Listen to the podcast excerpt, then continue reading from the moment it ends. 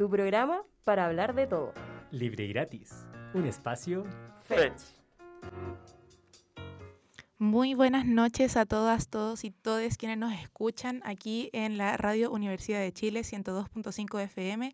Les saluda Fernanda Ávila este martes lluvioso junto a mi compañera Fernanda Ferreira. ¿Cómo estás, Fernanda? Hola, buenas noches a todos nuestros auditores, también a ti, Fernanda. Qué gusto estar a ti, aquí de nuevo contigo.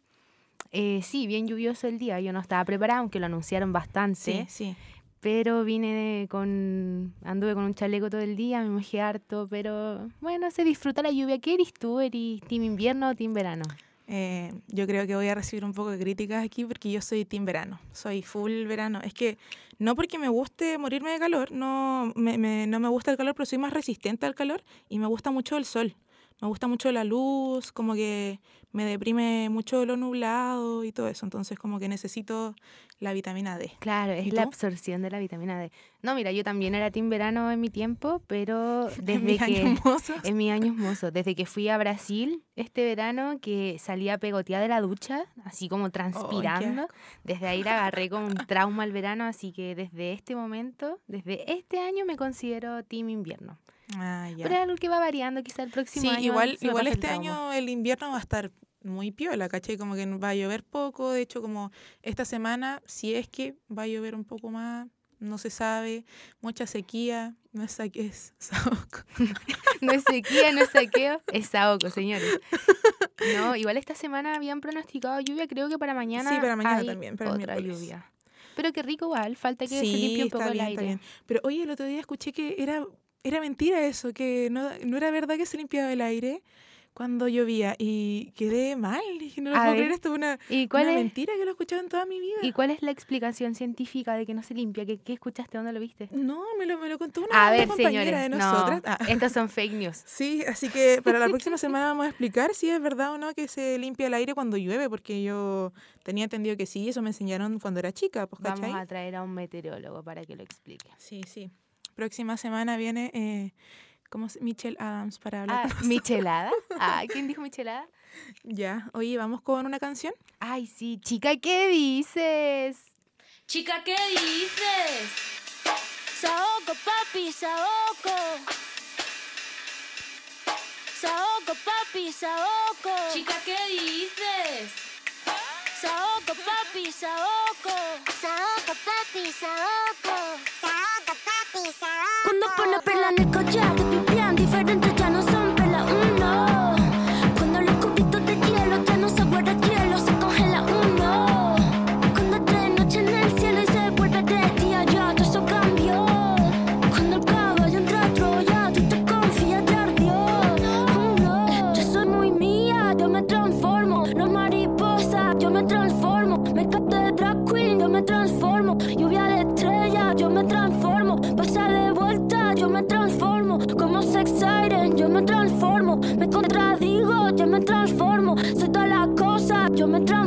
me dice que abro el mundo como una nuez. Si me muero, como muero, por la boca, como muere, ve.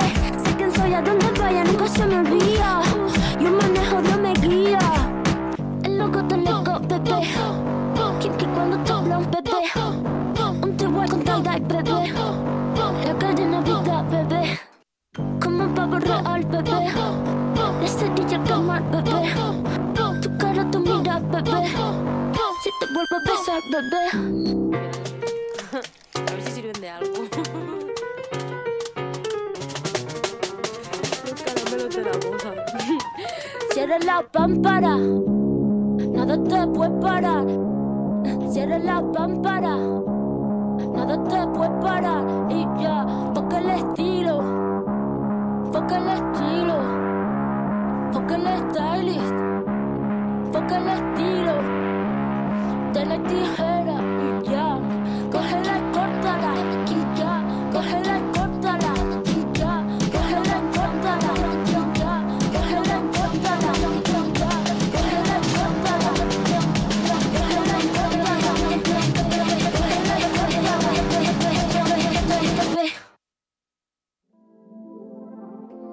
dicho los políticos famosos o influencers en los últimos días?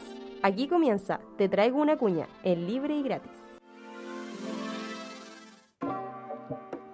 Oye, Feña, ¿sabéis que desde que escuché esta canción no puedo parar de decir, chica, ¿qué dices? Chica, ¿qué dices? Ya, chica, ¿qué dices con las cuñas? Eh, bueno, en esta semana de Te traigo una cuña vamos a hablar del el paro de camioneros.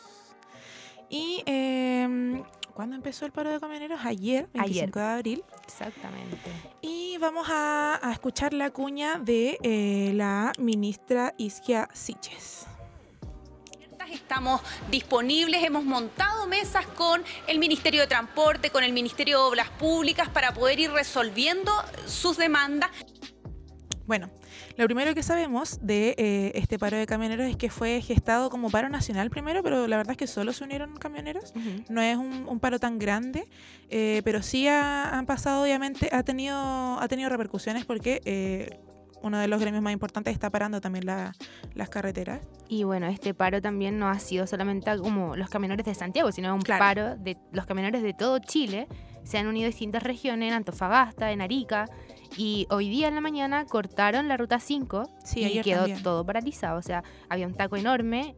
Además, los camioneros son súper violentos. O sea, no sé si viste Sí. que agredieron al equipo de, del matinal del Chilevisión Sí, contigo en la contigo mañana. Sí, sí.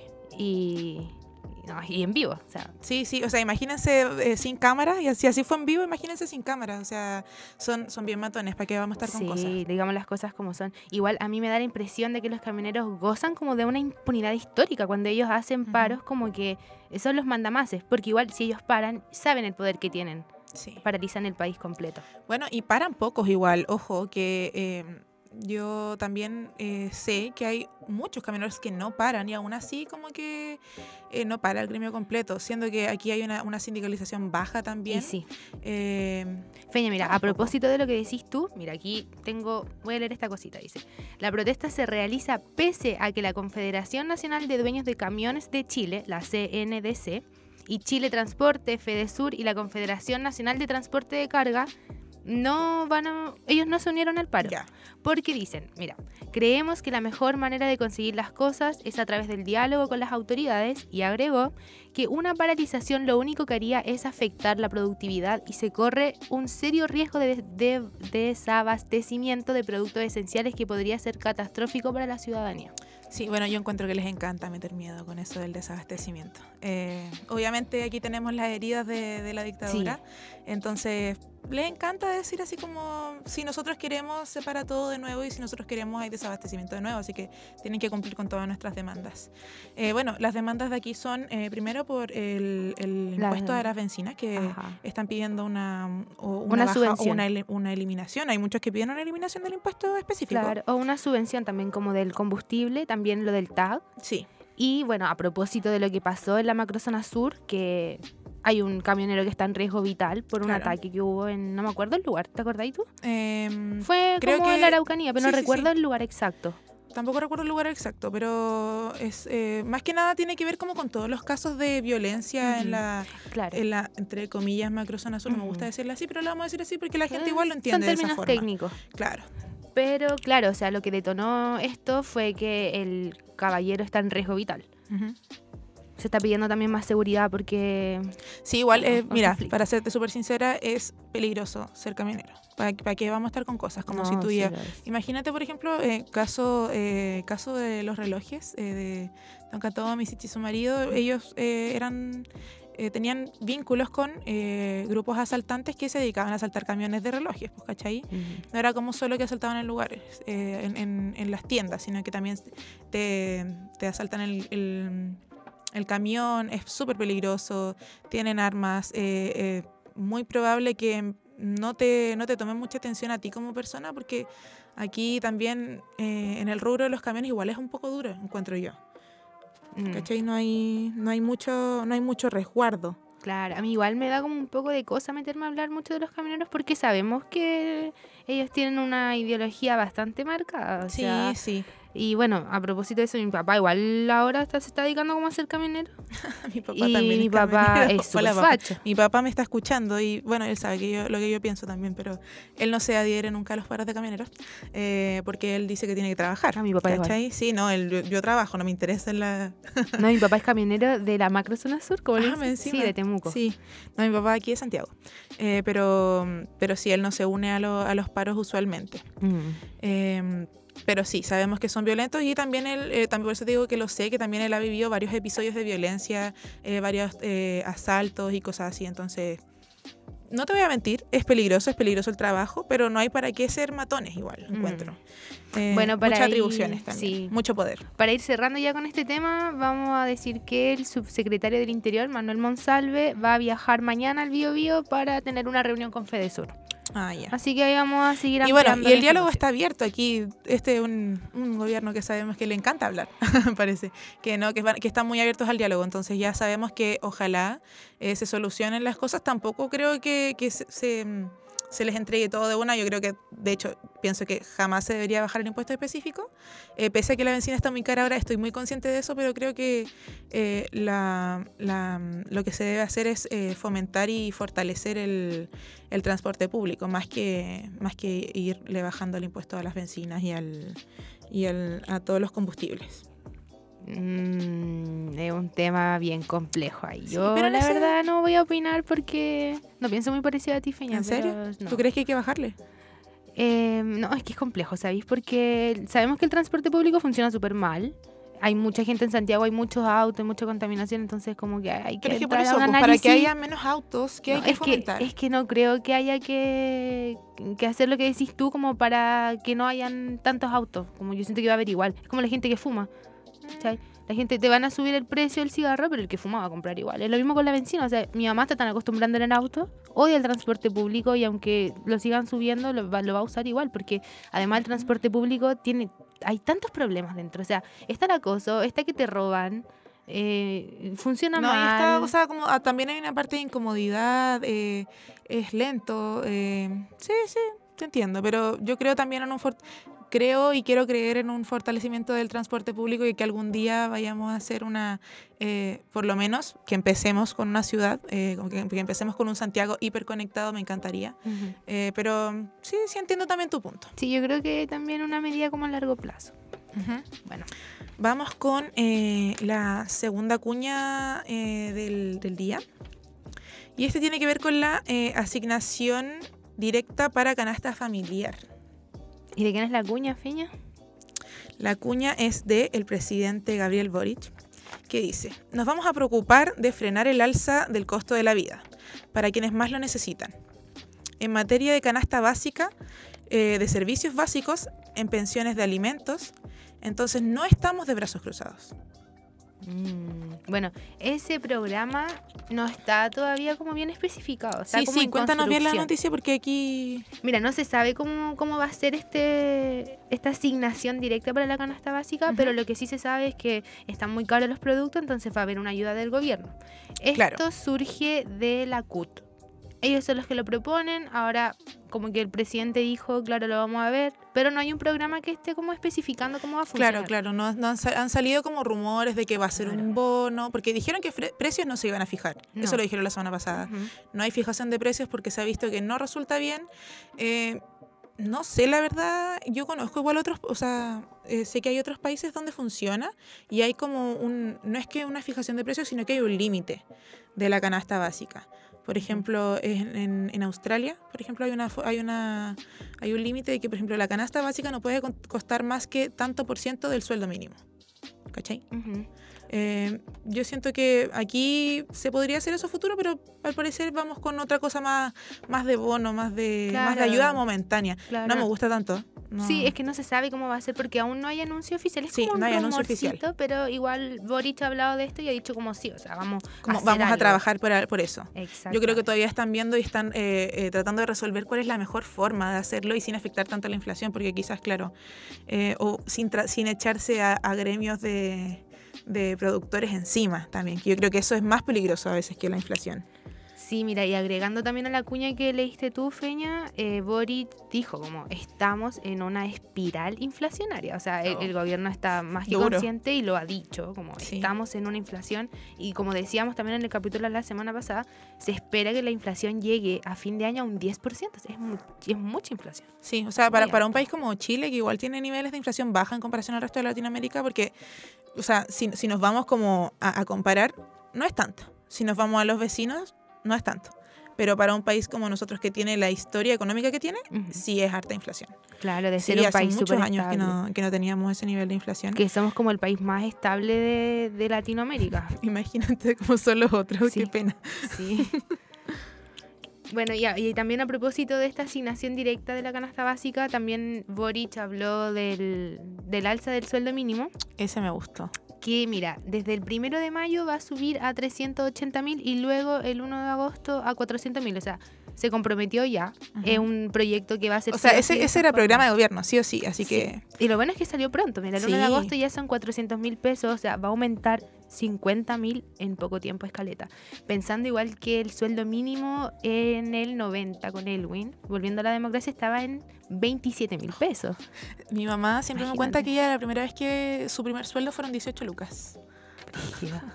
¿Qué hacía ahí con 18 lucas? En ese momento, no sé. eh, o sea, es que también todo era más barato. pues, Sí, ¿cachai? pues yo me acuerdo que yo le pedía 100 pesos a mi abuelita y me iba a comprar al, al negocio y me compraba eh, cinco bombitas de agua, un colla, Un un, sapito, con 100 pesos. Sí, sí.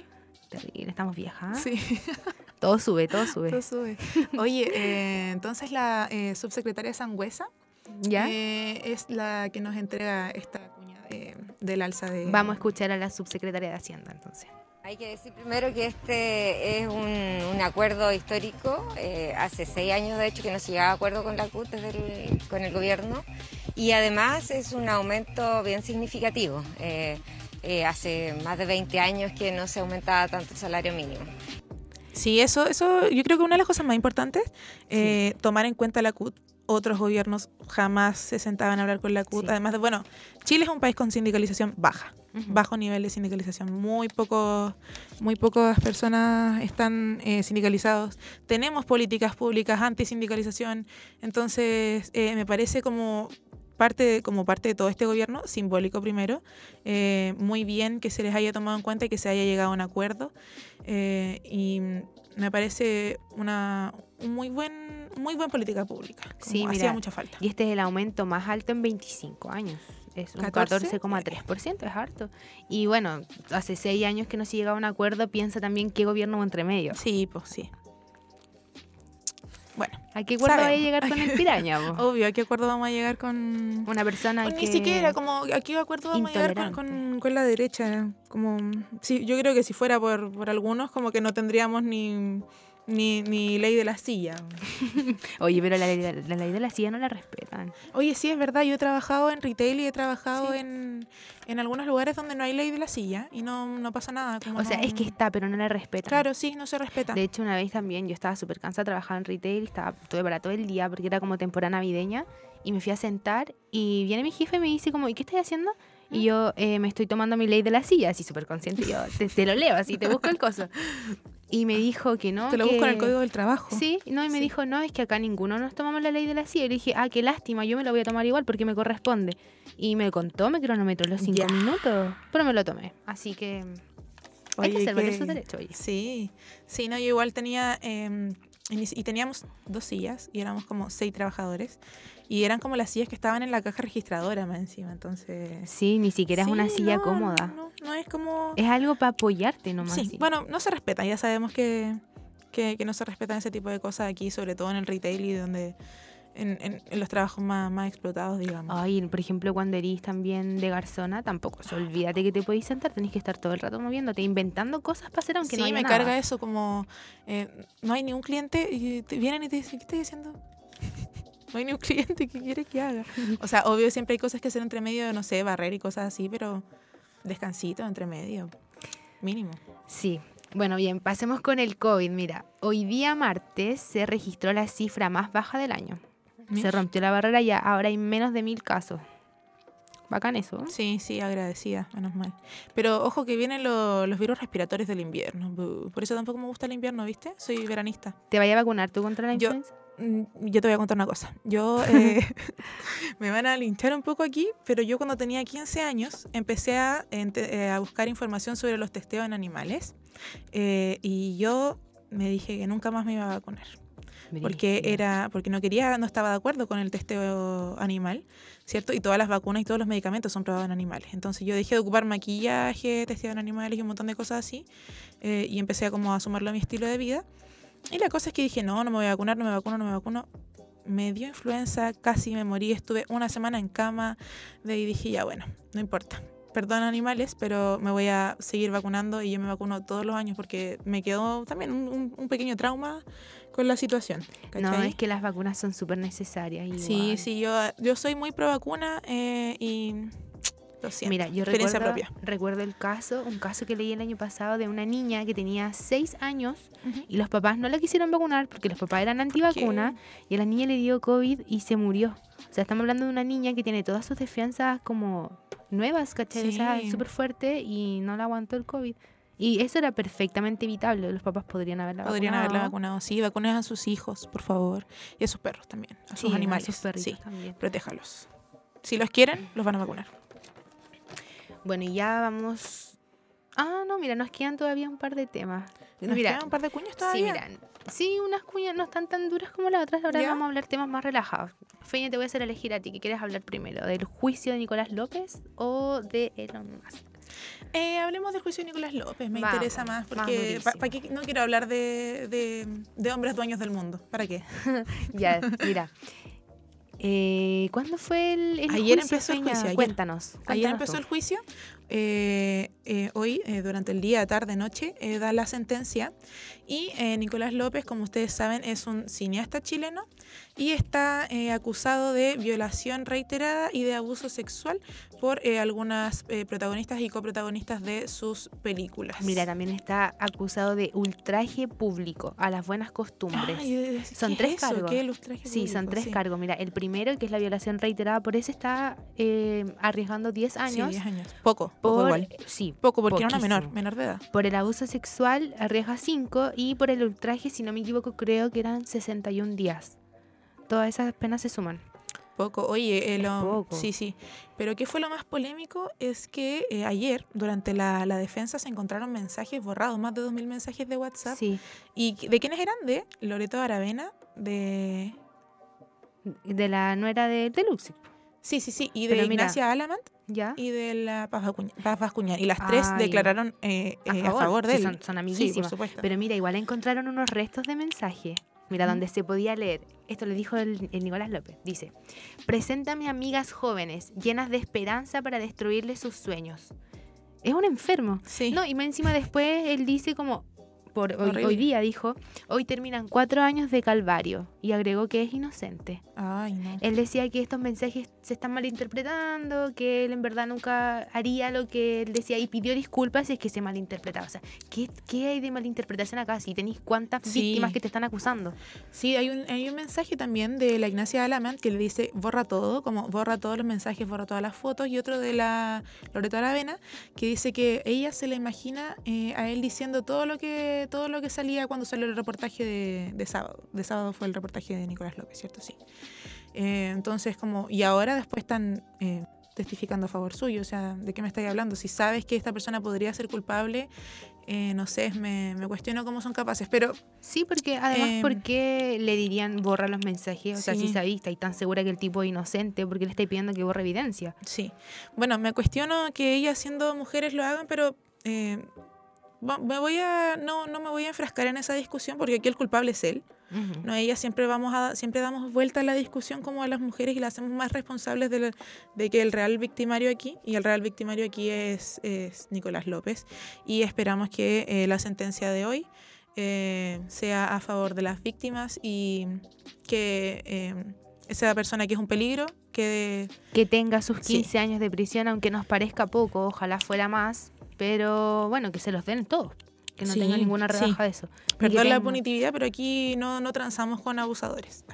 No, menos con un tipo que, o sea, es abiertamente un violador.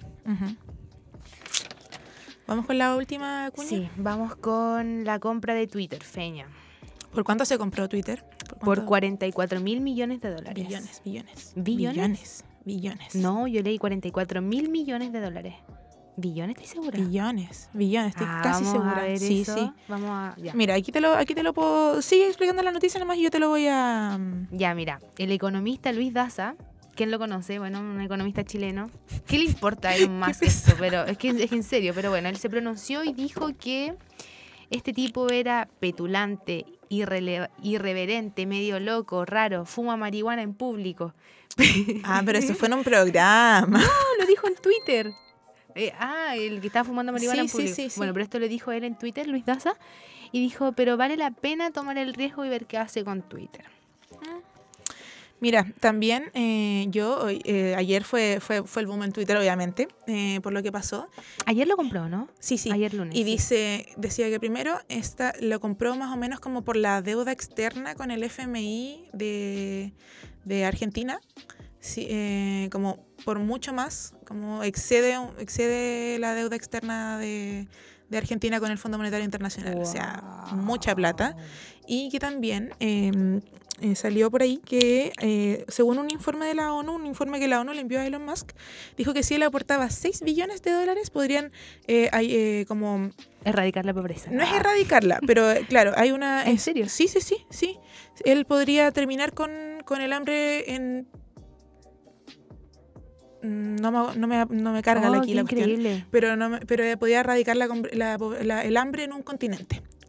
Y ahora compró Twitter por 45... eh, Oye, hey, me dejáis Sí. para adentro. Sí, sí. Oye, pero tú sabes cuáles son las motivaciones de este tipo para comprar Twitter? no, Porque él ni idea, como- en verdad. Yo sabía que lo quería comprar, pero no Ya, sé. lo que pasa es que este tipo tiene como una visión súper como liberal del mundo, ¿cachai? Libertad de expresión. claro, lo compró porque Twitter estaba censurando mucha gente, no dije, vetaron también a Trump. Ojalá que no le devuelva la cuenta a Trump, por favor. Entonces él quiere hacer este espacio que hay que conservarlo porque es un lugar donde se abren temas y es muy libre para debatir cualquier tipo de cosa, entonces hay que preservarlo bien. Y él lo compró para darle una mejor, mm, como para no censurar tanto, en verdad, Ya. por eso, ¿cachai? Sí, Y claro. igual Sí, esto claro. Eh, generó un debate súper heavy en Twitter porque hay gente que acusa que esto puede mm, a- hacer que lleguen temas que no son tan apropiados, como que O se sea, va a mira, muchas cosas. Aquí yo te voy a decir una sola cosa. En Chile los empresarios compran medios de comunicación. Afuera ahora los empresarios están ya se aburrieron de comprar medios de comunicación y compran redes sociales. Sí, Eso. así es. Nada más, lo último que puedo, que puedo decir. Si la compró por algo es. Oye, me acuerdo también que qué canal fue que compraron un canal, ay, ya no. No voy a decir nada porque no me acuerdo cómo era, Eh, pero Sutil quería comprar la red. eso. Sí, no, no la ha comprado, pero quería comprarla, sí. Sí, ya saben, aquí eh, a los poderosos les gusta eh, dominar estos espacios como de... Oye, pero es que son información. es que son dueños de todo, ¿cachai? Le- y no, les encanta ser dueños de todo, como... No sé, yo no confío en él, yo encuentro que, que, que obviamente no lo conozco como persona, pero se me hace un típico como multimillonario que se las quiere dar como de canchero, de joven, de buena onda. Claro, fuma marihuana en programas de YouTube, pero... Bueno, es que los multimillonarios son dueños de todo, porque les falta más que controlar la información Sí. y controlar eso, como, o sea, tener un, un medio de información te hace controlar también el debate público, la agenda, o sea, controláis todo lo que se está hablando y lo que se va a hablar en la sociedad. Sí. Terminamos con este primer bloque de Te traigo una cuña. Gracias Fernanda por tu compañía y las cuñas que trajiste aquí. Eh, como siempre un agrado conversar contigo y dialogar y acordarnos de, de algunas cositas entre medio que van Oye. ¿sabéis que quiero decir que no me gustó tanto como terminamos este bloque? Está como tenso, ¿cierto? Sí, sí, está. Pero, pero de ahí viene un bloque mucho Sí. más entretenido. Bueno, así que este, este bloque quédense, quédense. estuvo un poco triste, eh, pero ahora venimos con todo en el bloque de género urbano. Sí. Ese me gusta a mí. Vamos a hablar de Pablo Chile, vamos a estar hablando de... mm, Bueno, ahí De- no se del. Ritual Fest, que se sabe que pasaron cosas el fin de semana, así que eh, en unos minutos más nos vemos con el siguiente bloque.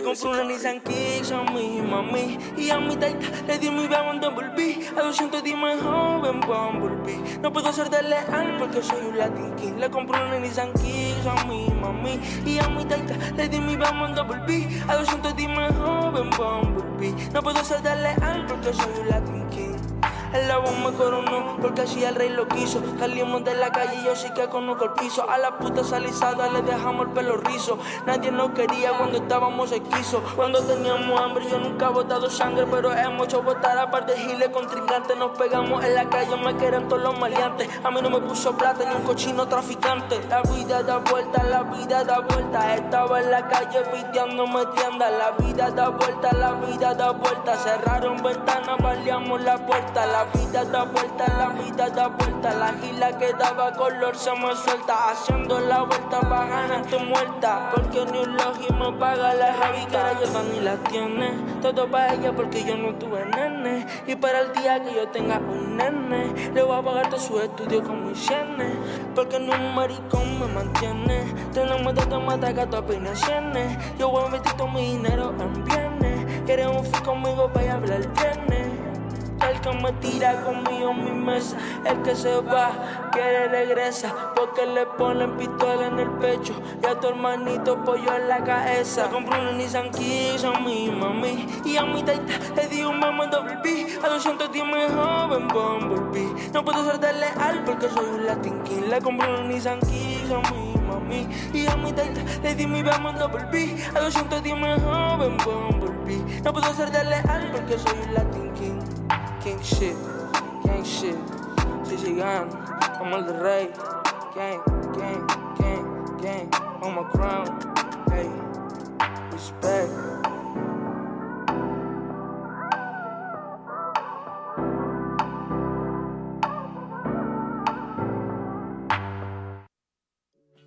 Seguimos en Libre y Gratis. Hola, hola, ya volvimos aquí a nuestro eh, nuevo bloque.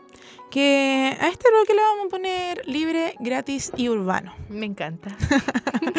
Eh, porque la semana pasada hablamos de Pablo Chile y mm, tuvo buen recibimiento, encontramos. Así que quisimos hablar un poquito más de lo que está pasando con eh, la música chilena, pero específicamente en el género urbano, porque yo encuentro que igual hay hartos, hay un montón de programas que hablan de música Sí. chilena, música indie. No, y además que igual Y- eh, la música es como un espectro súper amplio, entonces Sí, acotémosla sí. a lo urbano y hablemos de lo que no están hablando los medios porque a esta música se le invisibiliza mucho. Sí, sí, además de que está muy estigmatizada. em, bueno, de hecho, ese es el primer tema del que vamos a hablar. Eh, de lo que pasó con eh, el Ritual Fest el fin de semana. Que eh, tú sabes lo que es, es un festival que había que es de mu- que traen músicos chilenos, músicos de otras partes también.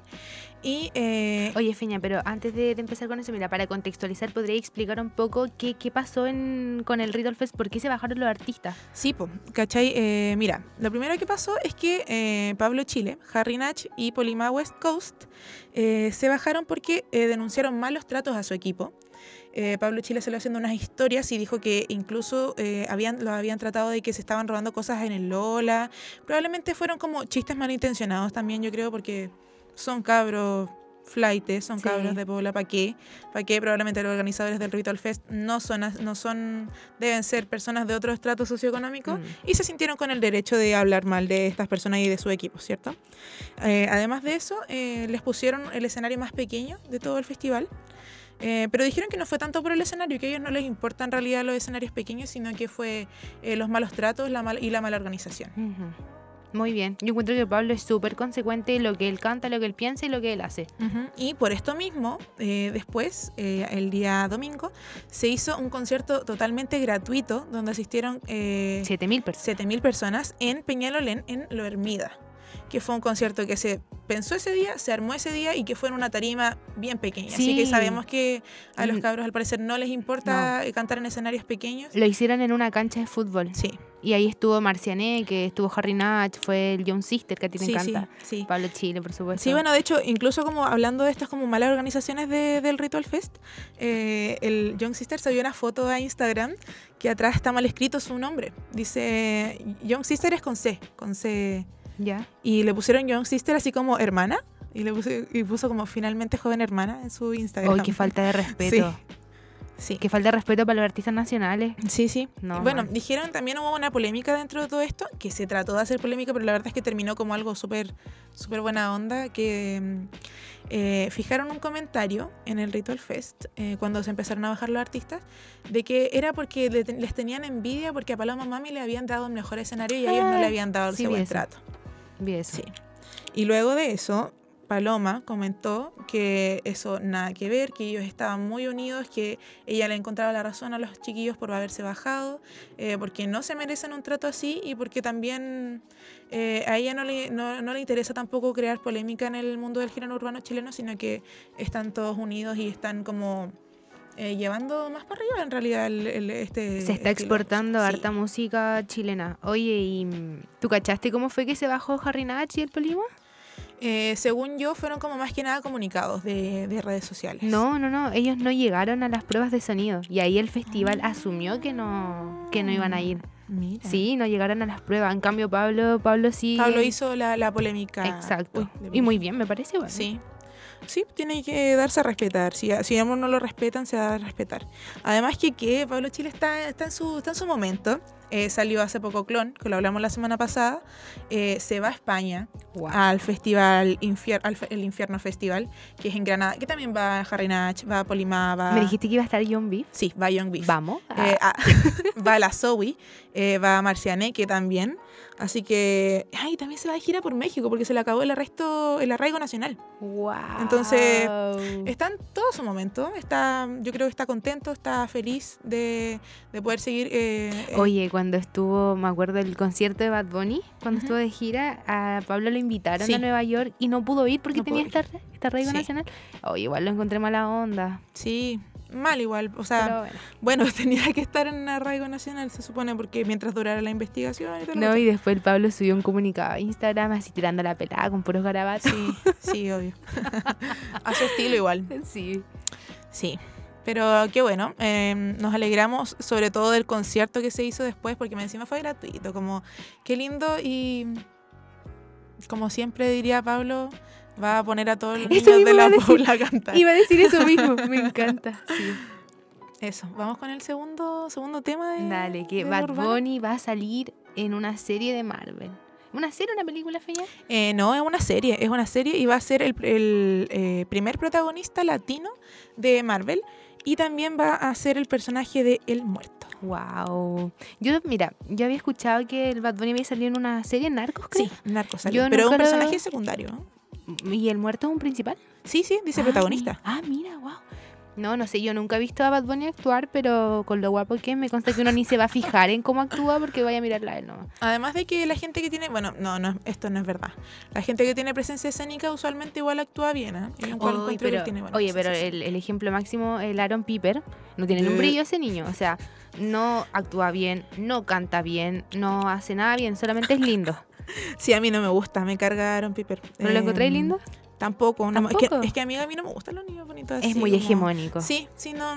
Es como un niño. Es que no me gusta como los que se Lacoste. saben bonitos. Un niño Sí, Lacoste no, como no, fuckboy. No, no es mi estilo. No es mi ambiente. No es mi ambiente. Oye, ¿y, el, ¿y escuchaste el tema de, de Pablo Londra, el Bizarrap que hizo? Eh, sí, sí ¿Te lo escuché. gustó? Mira, eh, no me gustó así como, oh, qué buena canción, pero creo que fue un momento emotivo. eh, salió de su. Eh, está, libre para hacer música, no libre de, prisión, por si acaso, para los que no saben, sino que Pablo Londra tenía un contrato muy restrictivo con Big Ligas, que es una, una productora. Eh, un, un sello discográfico, perdón. Entonces, él no podía hacer música, no podía hacer música con quien él quería, no podía sacar ciertas cosas, le exigían un montón, un montón de un montón de cosas que él no sabía que firmó porque firmó de pequeño también, firmó súper chico, eh, sin leer bien los contratos, entonces estuvo más o menos como dos años sin poder sacar música. Entonces Mm. ahora su sesión fue como algo especial. ¿A ti te gustó? No, de hecho me cargó. La estuve escuchando hoy día en la mañana, de hecho, y escuché la mitad, no pude más porque la encontré muy mala. Igual, no sé, nunca a mí me ha gustado Pablo Londra, entonces probablemente la gente que es fans eh, le gustó el tema. Pero encuentro que luego de haber estado dos años sin hacer música, el primer tema que saca es un tema súper distinto a lo que él hacía, como un Mm. tema de Avril Lavigne. Entonces, eh, no sé cuál es la onda que está llevando ahora el Pablo Londra, como más rockera. No, No cacho. sé, sí. Bueno, sigue igual dentro de este espectro del género urbano, la verdad a mí no me gusta, pero em, entiendo esto que decís tú, como es un tema emotivo. Claro, fue algo emotivo. Él se emocionó al final de la, de la, de la canción, ¿cachai? Bueno, y debe estar súper contento igual de volver a, a las sí, pistas de la una música. hija. Sí, pues, caché eso Es igual. padre. wow. Pablo Londra sí me gusta, debo decirlo. ¿Te gusta? Sí, sí, lo encuentro bonito. Pero, ah, físicamente. Sí, sí. A mí no me gusta ni su música ni él. Eh, Bueno, en Está bien, gusto, pues, sí. en gusto no hay nada escrito, como dice mi abueli, para los gustos colores. Sí. Y eh, bueno, para cerrar este pequeño bloque, eh, les vamos a dejar una recomendación de que salió el, el- el fin de semana. ¿Tú sabes de lo que estoy hablando, no? Algo me imagino, a ver, cuéntanos. Eh, el fin de semana, Juliano Sosa eh, sacó su último EP, eh, de- con el que ahora va a estar un tiempo sin sacar música, dijo hace poco, que se iba a retirar un rato, que se iba a tomar un, un- un descanso, pero antes de eso sacó eh, su último EP que se llama Querían Perreo. Mm, ¿Lo Y- escuchaste? sí, sí, lo escuché, ¿Qué está, muy bueno. Oye, ¿y ¿cuántas canciones son? Como seis, Ah, más o piola. menos. Están, están buenas porque me encima eh, Julián igual es como no es tan, no es tan reggaetón. Es como más, más trap, eh, más esa onda. Es como mambo. Sí, más trap, más mambo. Sí, yo encuentro Sí, mambo. sí. Bueno, a mí no me gusta el mambo, pero hay, hay unos Pero temas es de, que, que, es que tiene, tiene de todo. Tiene una, tiene el de menor de mixtape, que esa A mí me gusta esa que dice, que tiene con Pablo Chile. Dice- ¿Deseos? Sí, cuando en la noche. Esa es buena. Sí, buena, buena. Es buena. Eh, pero esa es más como un poquito más reggaeton, ¿cachai? Pero tiene, por ejemplo, el del 2019, que es como su otro EP, que es de menor de mixtape. Y esa es como mucho más trap, más dembow, más mambo, ¿cachai? Y ahora se tira un poquito más al reggaeton. Entonces, están buenos, están bien Eso. bailables los Y para temas. fomentar igual la industria musical chilena, Ujú. Bueno, recordémosle a la gente, el EP se llama Quieren Perreo de Julián Querían Sosa. Perreo. Ah, Querían Perreo, disculpa. Lo pueden escuchar en Spotify. Sí. Ah, y hablando de redes sociales, también vamos a recordar a la gente que nos sigan en nuestras redes sociales como Sí. arroba libre y gratis en Instagram y en Twitter. Sí, esta semana activamos el Twitter. Eso te iba a preguntar, Feña. ¿Ya empezamos Sí, a activar sí, el Twitter? empezamos a activar Ay, el Twitter. genial. Ahí estén atentos, se vienen cositas. Ah, Sí, terminamos eh, este programa del día de hoy. Se acabó. Bueno, nos veremos el próximo martes. Hoy se me hizo corto, se me hizo súper corto el Sí. programa de hoy. ¿Y Lo disfruto mucho, ¿sabes? La paso bien. Sí, igual la acá. paso bien. Ojalá la gente no se aburra escuchando hablar de cera. Sí, ojalá. Bueno, yo creo que. Estoy hablando con base, dijo Pablo Chile. Yo creo que no, que no. A uno le gusta. ¿A ti te gustaría escucharnos de así como de afuera si tú fueras otra persona? Sí, encuentro que soy chistosa. Ah. Sí. sí, igual. Eh, muchas gracias por Sí. acompañarnos y por acompañarme hoy. Eh, gracias eh, al Radio Ah, Control también. Sí. Oye, Sí. espérate, antes de que cerremos, quiero. Mi mamá me pidió esto. Lo que cosa? pasa es que a un amigo mi mamá, su mejor amigo, el César. César, si me está escuchando, aquí estoy haciéndole, me acordé. Lo que pasa es que al César se le perdió su billetera. Ya. Entonces quiere ver Si si, alguien lo puede. encontró. Sí, César Vergara. Se le perdió su billetera, tiene ahí su carnet de identidad, tiene la licencia de conducir. ¿Dónde se le perdió, sabías? Ay, en Conchalí. Y él trabaja de taxi, entonces necesita mucho sus documentos. Eso. Bueno, Para que. ojalá que haya servido ese, Sí. ese, ese- ese llamado. Eh, eh, nos despedimos. Eso. po. Sí. Muchas gracias por escucharnos. Sí. Eh, recuerden que después nos pueden escuchar en Spotify y se retransmite los días miércoles a través de la radio Juan Gómez Millas también. Eh, síganos en Twitter, en Instagram y esto fue libre y gratis. Libre y gratis de la fecha. Sí.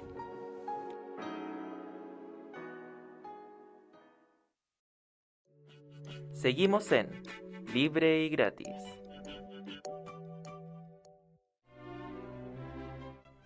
¿Quieres leer algo nuevo o saber de tu escritor favorito? Tu espacio literario comienza ya. Esto es Un libro a la semana, en libre y gratis. Hola, buenas noches, sean bienvenidos a este nuevo bloque en Libre y Gratis que hemos denominado el bloque literario. En este bloque hablaremos de libros, de autores, compartiremos opiniones, cruzaremos ideas, traeremos recomendaciones. Igual ustedes recuerden que nos pueden dejar recomendaciones en nuestras cuentas. Libre y Gratis nos pueden encontrar en Instagram y en Twitter, eh, próximamente en otras plataformas. Y también a, través de nuestro correo ligratis.gmail.com también nos pueden hacer llegar sus sugerencias. En esta ocasión les traemos Infocracia del filósofo surcoreano Byung-Chul Han en la editorial Tauros. Infocracia, la digitalización y la crisis de la democracia. Como un verso, sí, un verso sin esfuerzo, una, una rima. Bueno, a través de este libro ensayo el filósofo surcoreano nos plantea cómo eh, la digitalización, esto quiere decir que toda la información se vuelve datos, está justamente afectando nuestras decisiones políticas, está sobresaturándonos. Él toma, por ejemplo, el caso de las noticias, como podríamos llevarlo al caso chileno de que vemos la misma noticia en todos los canales de televisión o observamos la misma noticia, leemos la misma noticia en varios diarios. Entonces esta, esta sobresaturación de información al fin y al cabo está modificando la manera en que nosotros tomamos las decisiones. También habla de cómo esta sobredigitalización ha permitido que cosas como las fake news o las posverdades afloren y también está cambiando, modificando y tergiversando los discursos políticos. También conectándonos con lo último, habla de la crisis de la verdad, cómo la gente ahora no está pidiendo contrastación, no está pidiendo y estamos eh, creyendo al fin y al cabo cada noticia que nos aflora, que nos motiva. Políticamente hablando, en algunos casos se decía, no recuerdo en qué parte lo leí ahora, pero decía que cuando había una noticia que a ti te provocaba mucha emoción, de repente había que tener cuidado, había que contrastarla, había que tener ahí ojo. Entonces él habla de justamente cómo a través de estos datos y todo esto se van, se van tergiversando las verdades, discursos políticos y esto va modificando justamente la manera en que las personas como tal se desenvuelven.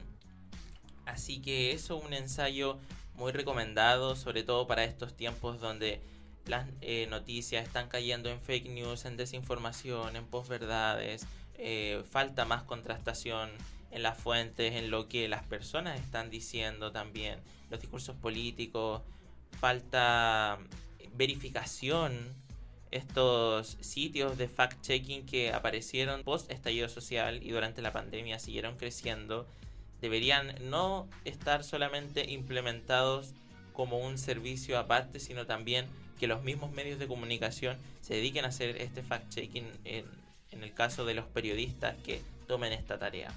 Así que eso, Infocracia de Byung-Chul Han, editorial Taurus, lo pueden encontrar en, en, diferentes librerías del país y también en Busca Libre, como siempre, si quieren que les llegue cómodamente a sus casas. Esperamos que este bloque les haya gustado y obviamente no se olviden de dejarnos sus recomendaciones sobre libros, sobre autores que quieran que opinemos en un próximo bloque literario. Esto es libre y gratis un espacio Fetch. Hola, buenas noches. Eh, sean bienvenidos a este nuevo bloque en Libre y Gratis. Aquí Eduardo Molina quien les habla. Me encuentro junto a Mateo Pomies y también a nuestro invitado Alexis Moreno, quien es licenciado en Artes, Mención Actuación de la Universidad de Chile y es uno de los directores de la compañía Teatro La María. justamente el día de hoy lo invitamos por el ciclo de aniversario en Matucana 100, que también se extenderá a otros espacios, que es su aniversario número 20. Eh, vamos a leer un poco eh, sobre este ciclo. Eh, con obras presenciales, digitales y una exposición en Matucana 100, la compañía fundada por Alexis Moreno y Alexandra von Hummel hará una revisión de su trayectoria que ha puesto en escena 24 montajes desde su fundación en el año 2000. En 2020, la compañía Teatro La María, conformada por Alexis Moreno, Alexandra Von Hummel, Tamara Costa, Elvis Fuentes, Manuel Peña, Rodrigo Soto, Rodrigo Ruiz y Horacio Pérez, cumplió 20 años de trayectoria y debido a la pandemia, el aniversario se aplazó para este 2022. El recorrido por esta revisión de 20 más 2 años comenzará en Matucana 100 y durante el año continuará en otra sala. Eh, muy bienvenido, Alexis, a Libre y Gratis. ¿Cómo te encuentras Hola. Muy bien, gracias por la invitación. Bienvenido Alexis. Bueno, más que nada ya para comenzar y para contextualizar un poco, eso te queremos pedir, te, queremos pedir que nos cuentes a grandes rasgos en qué consiste esta celebración, esta conmemoración, para básicamente poder ya dar un contexto a lo que va a ser la conversación del, de este bloque. Eh, ya, mira, esta celebración que estamos realizando ahora es lo que pudimos hacer, porque, porque el proyecto tendríamos que haberlo realizado hace dos años. Eh, y era un proyecto más, mucho más completo, mucho más con la voluntad de celebrar de manera total, eh, escogiendo obras que, que, representaran como las distintas etapas en nuestra evolución, eh, pero con la pandemia, con los cambios de, de agenda del resto de los, de, los, elencos de las distintas obras, eh, pudimos concretar la, lo siguiente en Matucana 100 la- el remontaje después de 21 años de nuestra segunda obra, que se llama Trauma, eh, cuyas funciones terminaron a- anoche en Tucana 100, y eh, desde esta semana programar de manera presencial Los Millonarios, que también es una obra como paradigmática, encuentro yo, de nuestra carrera, y que se va a presentar miércoles, jueves, viernes y sábado en el mismo escenario donde estuvimos con Trauma, la sala principal de Matucana 100. Y además de eso, están, vamos a ofrecer de manera gratuita dos montajes de manera online, que es Las Guachas, en su, en su registro eh, original, que no lo habíamos mostrado antes. En el registro original de cuando la estrenamos en el Teatro de la Católica el 2008. Y además, eh, funciones gratis de un proyecto bastante como especial que hicimos con una compañía en Portugal, eh, que se llama Estrecho y que habla un poco como de las distintas miradas que uno puede instalar sobre el viaje y la figura de Hernando de Magallanes. Eh, son, dos, son dos proyectos bastante interesantes que uno puede ver on- online también. Y en, en un rinconcito del foyer de la sala principal de Matucana 100 eh, hay una, mm, yo no le diría exposición, pero hay una, mm, una serie de, de objetos que son parte de nuestra historia, como los afiches de las obras, eh, algunos bocetos, eh, bosquejos de escenografía, un unos cuantos vestuarios y unos fanzines que, que donde, donde seleccionamos un poco de imágenes, de textos, de obras, eh, que la gente puede disfrutar antes o después de ver el, el espectáculo. Eso es como, en estricto rigor, lo que estamos eh, exhibiendo en Matucana 100 en relación a nuestra celebración 20 más 2. Bueno, como igual explicaba y explicábamos un poco en esta introducción, que la pandemia dificultó muchas cosas y entre ellos el, el ámbito cultural, como todo lo que envuelve eso se vio muy afectado, pero ahora igual con las nuevas modificaciones a, justamente los planes del gobierno que provienen desde el Ministerio de Salud, se permitió que eh, los eventos culturales tengan aforo completo.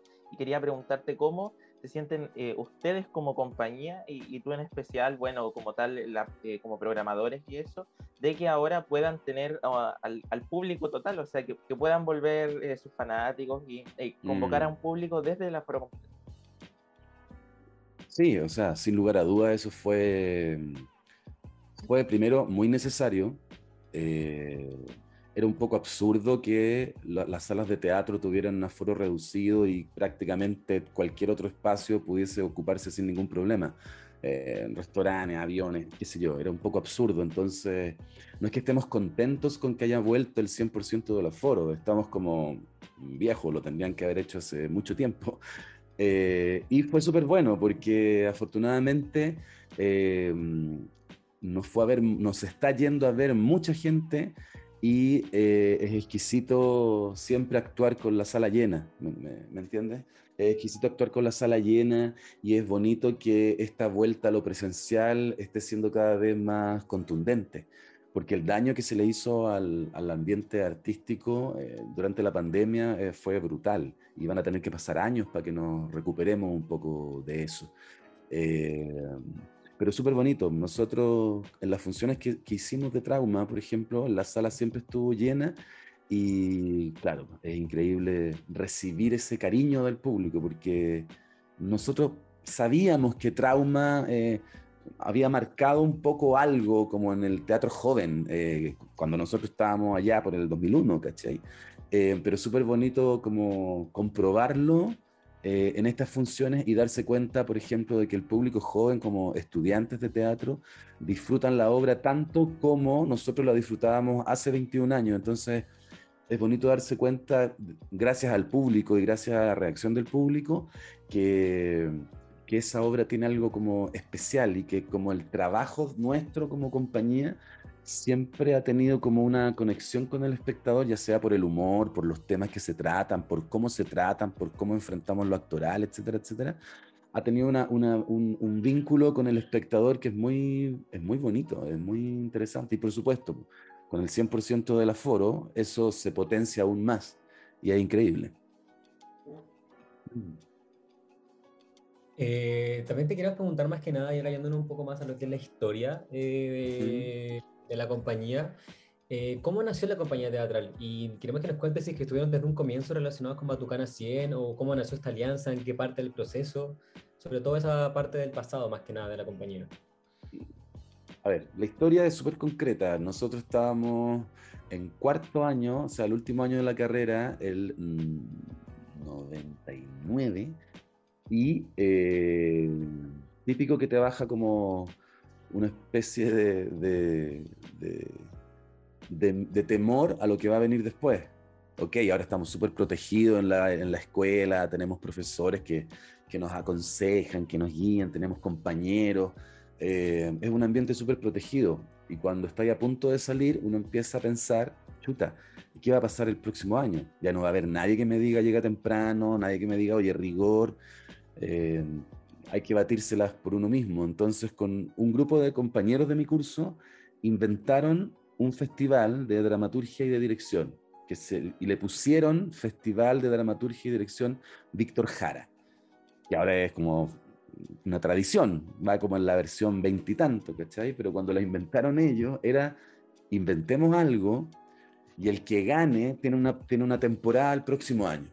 Entonces toda la escuela se puso a escribir, toda la escuela se puso a dirigir y fue muy bonito el fenómeno. Y ahí me puse a escribir y ahí escribí dos obras eh, que quedaron preseleccionadas entre las tres que se mostraban. Eh, y después afortunadamente ganamos ese festival, que significaba después tener una temporada. Eh, y cuando ganamos el festival dijimos, ya pues, eh, hay pega para el próximo año, tenemos que empezar a, a- a trabajarlo bien esta cuestión en serio. Y ahí nació la compañía, y ahí nació como Teatro La María, y estrenamos en la sala Sergio Aguirre de la Escuela de Teatro de la Chile, y, y afortunadamente eso que sucedió hace 22 años sigue hasta el día de hoy y sigue con los mismos temores, sigue con los mismos nervios y también con toda la experiencia, ¿cachai? Y como hemos sido bien prolíficos eh, a lo largo de nuestra historia, eh, no es que tengamos como una alianza con Matucana 100, sino que hemos tenido la suerte de poder estar en múltiples salas eh, en Santiago, en Chile, en el extranjero también. Y es muy, y es muy in- interesante. La alianza que tuvimos nosotros durante muchos años fue con el Museo de Arte Contemporáneo. Cuando con Bruñoli, que era Bruñoli era director del Museo de Arte Contemporáneo, eh, nos juntamos con él y como que ahí tuvimos una alianza y estuvimos, yo creo que, sé, debemos haber estado tres o cuatro años en el MAC y era muy bonito porque era un espacio que no, no se utilizaba mucho para hacer teatro, pero cuando nosotros entramos y llegamos eh, empezó a funcionar eh, y eso le sirvió a muchos grupos jóvenes porque hay que pensar que siempre hay problemas de salas para los grupos jóvenes. Eh, entonces abrió una opción ahí súper concreta eh, y, y- y como que el panorama teatral joven empezó a tener espacio. Después vino la Starria 90, después vinieron muchas salas que con el tiempo también se iban cerrando, pero, pero fue súper interesante cómo se nos empezó a abrir el camino y solo por trabajo arduo, ¿cachai? Era, nosotros éramos de, estrenábamos una obra y empezábamos a trabajar inmediatamente la posibilidad de una otra. Y así hasta el día de hoy. Eh, es súper loco que una compañía de teatro en nuestro país logre tener 22 años de trayectoria, ¿cachai? Son demasiado pocas las compañías que duran más de 10 años. Entonces es súper bonito, nosotros nos sentimos como muy orgullosos de eso y prácticamente los que integramos la compañía, en serio, somos como familia, ¿cachai? Somos familia y entendemos el teatro como uno entiende las amistades de barrio, ¿cachai? Cuando tenía una banda, decir, bueno, juntémonos a tocar el fin de semana, toquemos algo, improvisemos. Así funcionamos, así trabajamos de manera bien horizontal y yo creo que esa dinámica eh, es como un poco lo que nos permite seguir durando hasta ahora, ¿cachai? Y no cansarnos y seguir enamorándonos del teatro eh, y disfrutarlo, el- es, es bonito, porque, claro, suena como evidente, pero en estricto rigor hacer teatro en nuestro país durante tanto tiempo es absurdo también, ¿cachai? Porque no estamos hablando de que con esto te haces millonario, eh, pero sí te da otros regalos, otros regalos, pero para mantenerse casi que uno funciona como un adicto, ¿cachai? Como que necesita hacerlo, necesita hacerlo y, y hacemos lo imposible por hacerlo. Y creo que ese es como el plus que tiene el buen teatro chileno. Súper interesante en realidad la historia y como dices tú, todo ese el proceso que tiene el teatro más que nada en lo que es, la, lo que es Chile. Hay gente que lo considera muy de valientes, el hacer teatro y el dedicarse al teatro. Y en realidad es un tema también súper importante para lo que es la cultura nacional, el arte, para los jóvenes también. Y nada, más que nada también volviendo ahora al tema de que nos trae acá, que es la conmemoración. Te quería preguntar, porque claro, esta, esta conmemoración de los 20 años, hasta ahora 20 años más 2 años, eh, se trazó por dos años que igual no es una cantidad corta de tiempo, ¿vale? Son dos largos años en los que ha pasado muchas cosas a nivel mundial, nacional.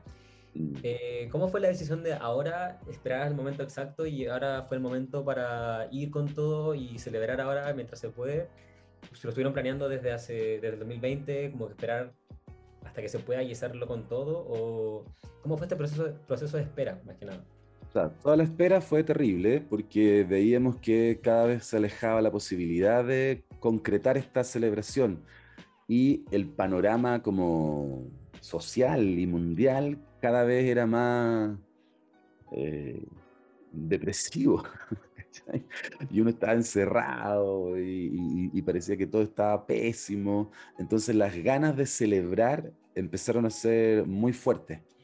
Y apenas se dio la posibilidad de concretar la idea, la concretamos, reanalizamos el proyecto, lo replanteamos, buscamos soluciones y dijimos, ok, hay que hacerlo ahora. Porque claro, porque yo creo que como todo el mundo sentíamos una necesidad profunda de celebrar algo, ¿cachai? Como de reunirse con otros, pasarlo bien y celebrar, celebrar la historia, celebrar la biografía, celebrar la vuelta al teatro, celebrar algo, ¿cachai? Y uno necesitaba al otro, porque el teatro sin el otro es absurdo, no, no, no existe. Eh, entonces, era tal la necesidad que teníamos que dijimos, ok, remontemos trauma, remontemos los millonarios, hagamos estas obras online y juntémonos a ensayar y empecemos a convivir con el público.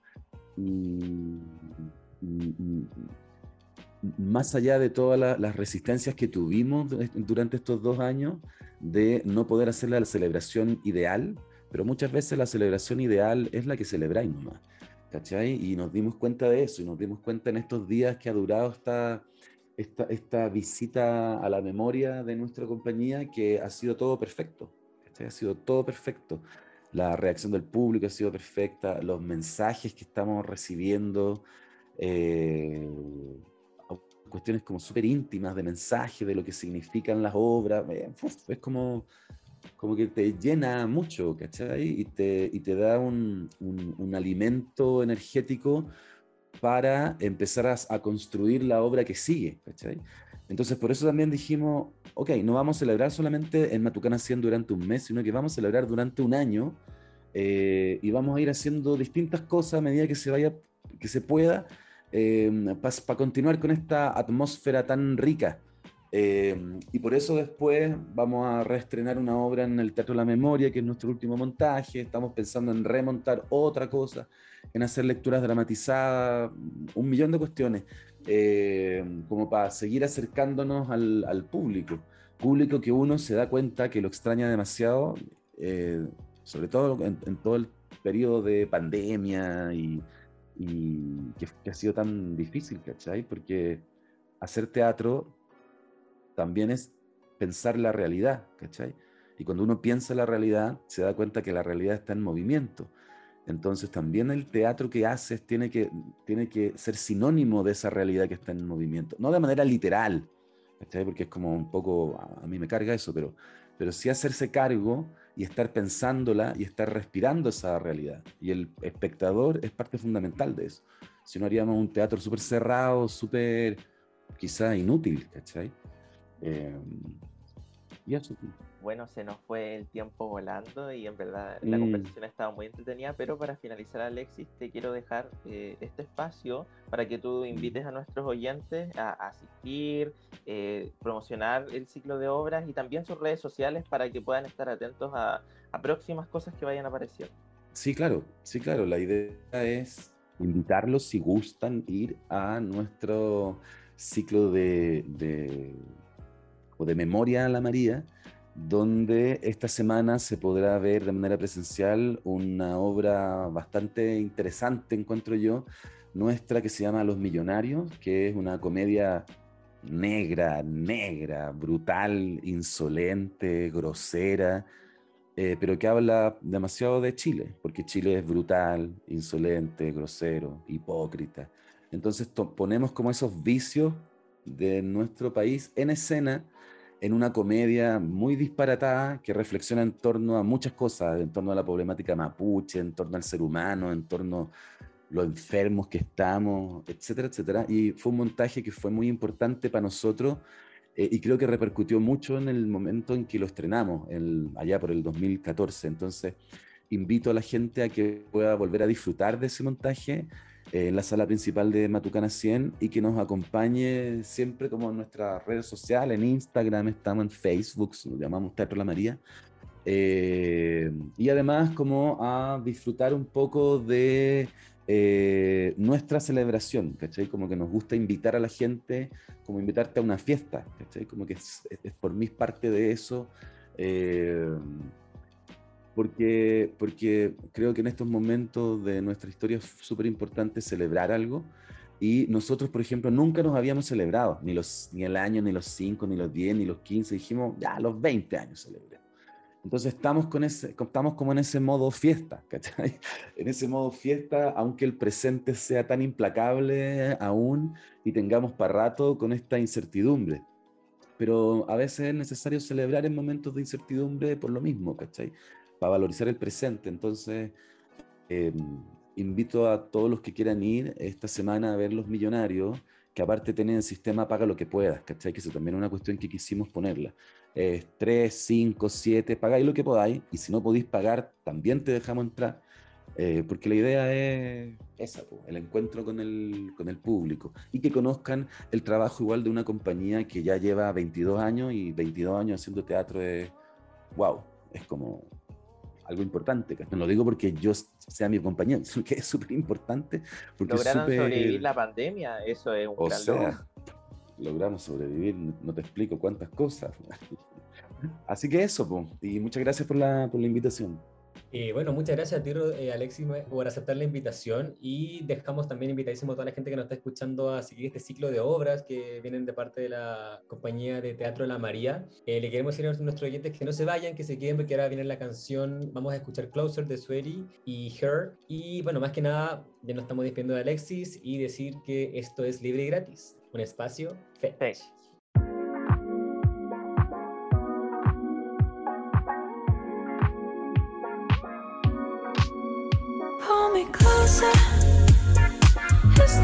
Freak in me I wanna show ya. It feels so good,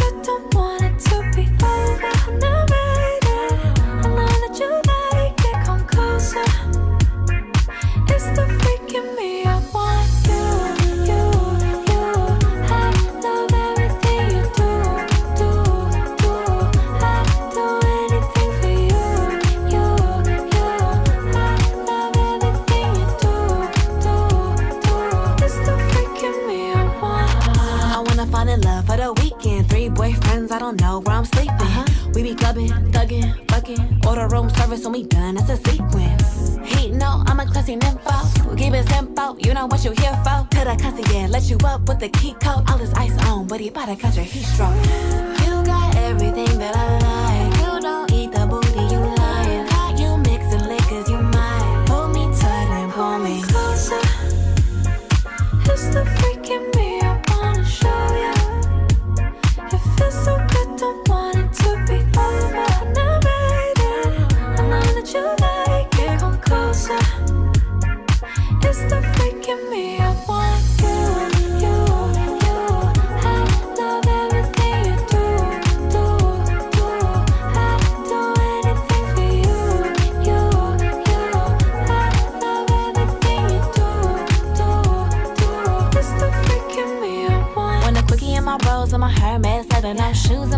Cause my flow man's feather. Ain't tripping if it rain, cause it came with umbrellas get wetter. I got him sending Birkins on my birthday. Uh-huh. I ain't never met him, he don't even know my birth name. I can know my pics, so I know he like him curvy. Uh-huh. Crush on the it boy, when I'm in the worst way. I just roll the dice, only in the nicknames.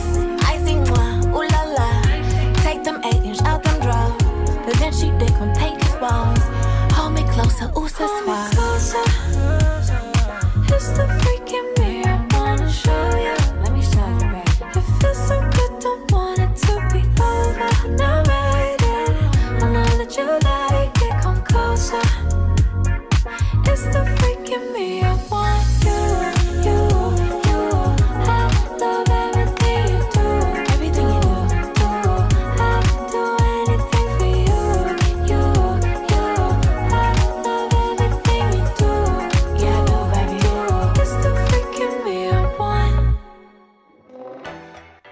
programa de esta semana, pero nos volveremos a encontrar el próximo martes a la misma hora.